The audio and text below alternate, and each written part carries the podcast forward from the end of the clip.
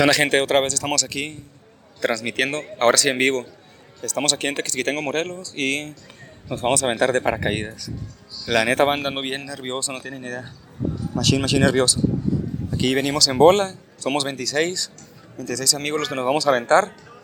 Ya llené el acta responsiva, ya escogí qué tipo de video voy a querer. Ahorita estamos acomodándonos aquí.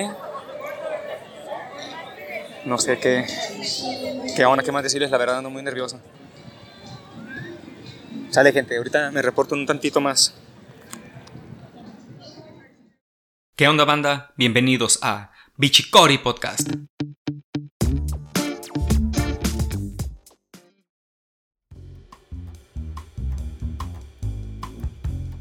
El sueño de volar es probablemente tan antiguo como la humanidad. Descubrir la historia del paracaidismo no es fácil. Sin embargo, hay algunos datos que permiten tener una idea de ella. Los chinos son precursores de la idea del paracaídas. Ellos construyeron una especie de paraguas para realizar saltos desde torres especiales. Por supuesto, no podían considerarse paracaídas, pero fueron los primeros en intentarlo. En el siglo XV, el genio de todos los tiempos, Leonardo da Vinci, pintor, escultor, matemático, científico, ingeniero, diseñador y constructor de muchos aparatos, estudió el vuelo de los pájaros y sacó conclusiones que hasta hoy son consideradas básicas en la ciencia aeronáutica. Su idea original era crear un aparato que sirviera a las personas que estuvieran en un edificio alto que se estuviera incendiando. Aunque no se conoce si él probó el paracaídas, muchos consideran a Leonardo da Vinci como el padre del paracaidismo. En 1779, Sebastián Lenormand, físico francés, hizo una serie de estudios con paracaídas efectuando lanzamientos con animales. Debido al número de experimentos que realizó, se puede considerar como el primer constructor sistemático del paracaídas. Fue en 1785 que Jean-Pierre Blancard, francés dedicado a volar en globo, diseñó y construyó el primer paracaídas con cúpula de seda que se podía empacar. Hasta esa fecha, todos los paracaídas eran construidos con una armazón que mantenía la cúpula abierta. Pero el primer salto en paracaídas, atestiguado por gente, fue en el año de 1797 y fue realizado por el francés André Jacques Garnery, quien saltó sobre París desde un globo aerostático a 350 metros de altura con un paracaídas de seda. Este hecho lo contemplaron miles de personas. André realizó numerosos saltos en paracaídas y por eso es considerado como el primer paracaidista de la historia. Su esposa, Geneviève Lebrose, fue la primera mujer que saltó en paracaídas en 1798. Su sobrina Elisa saltó 40 veces entre 1815 y 1836. Este deporte extremo se popularizó en la década de 1970 con la invención de un sistema para liberar rápidamente el paracaídas. Han pasado los años y el paracaidismo ha ido evolucionando, buscando diseños y materiales para obtener mejores resultados. Actualmente es un deporte de riesgo muy extendido que se practica en todo el mundo y existen competiciones reguladas por la Federación Aeronáutica Internacional. Como ocurre en muchos deportes, hay varias modalidades que pueden explicarse. En este caso, hay dos, caída libres y vuelo con paracaídas. En el caso del salto que hice yo, fue en caída libre, y fue en el Mondo Tandem. Antes de despegar el paracaídas, el paracaídas desciende en caída libre a una velocidad de entre 180 y 300 km por hora, pudiendo hacer piruetas en el aire.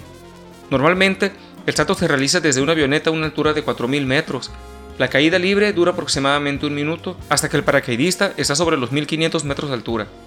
En el modo tándem, saltan dos personas unidas por un arnés doble. Es la modalidad en la que cualquier persona sin experiencia puede disfrutar de este deporte acompañada de un profesional. Bueno, y muy bonito aquí todo, ¿no? Pero pues vamos con la seguridad. Evidentemente, la seguridad es otro factor que ha ido mejorando con el paso de los años debido a la continua mejora de la tecnología. Normalmente, hay instructores que son los encargados de supervisar la actividad con el fin de hacerlo seguro y recreacional. Cada paracaidista lleva dos paracaídas, uno principal y uno de reserva. Se recomienda además el uso de casco, gafas, altímetro y sistema de apertura automática de emergencia. Una vez abierto el paracaídas, el practicante puede controlar la dirección y la velocidad con los conductores. El equipo para practicar paracaidismo generalmente está compuesto por un contenedor, un arnés, un paracaídas principal, un paracaídas de reserva, un activador automático, altímetro y casco.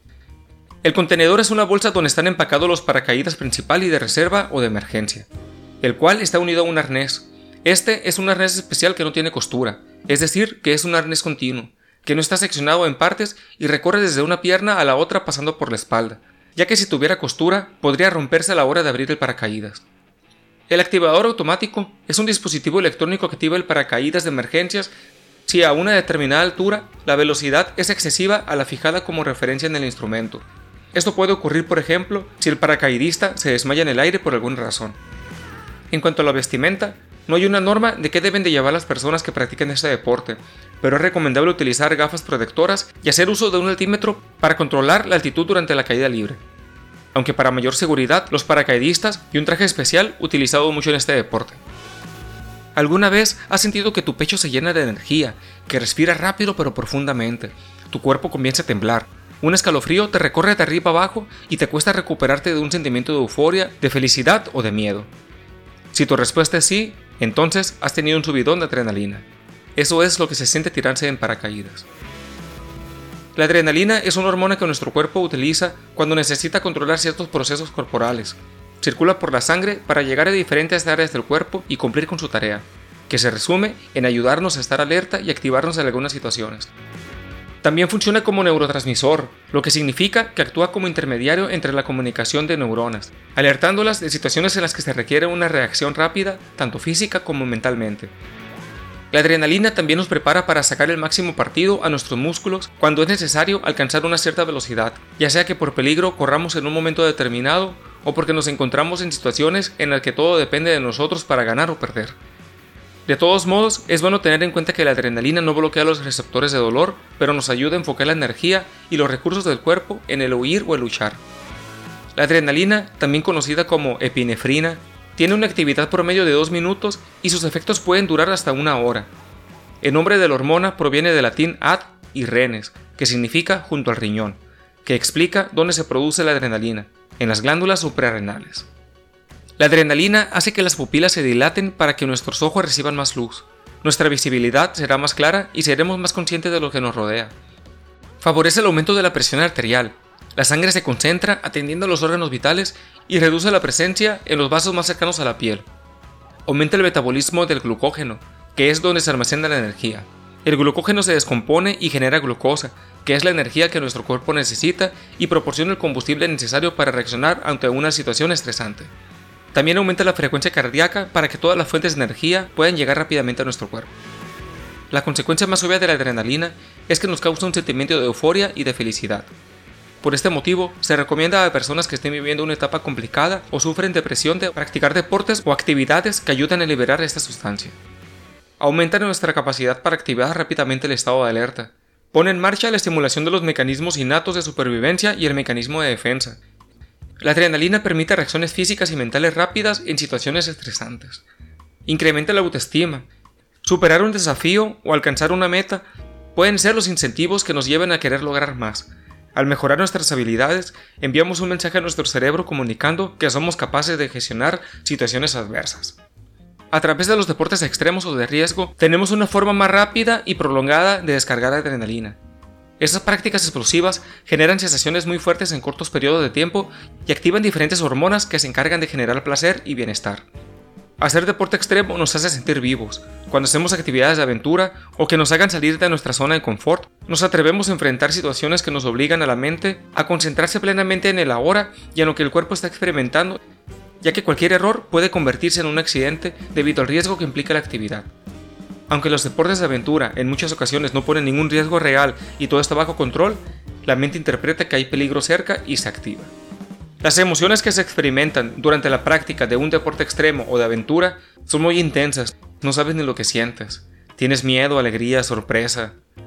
La adrenalina, como lo has visto, es una herramienta que puede salvarnos de la vida en ocasiones y se utiliza en situaciones de vida o muerte. Esto nos hace sentir vivos, felices e imparables. Como todo en la vida, en exceso es malo. Debemos de conocer nuestros límites y disfrutar tanto como podamos para alcanzarlos. Por lo tanto, si te has sentido un poco estresado últimamente o necesitas experimentar una libertad mental completa, ya sabes cómo hacerle. Aviéntate de una avioneta en paracaídas.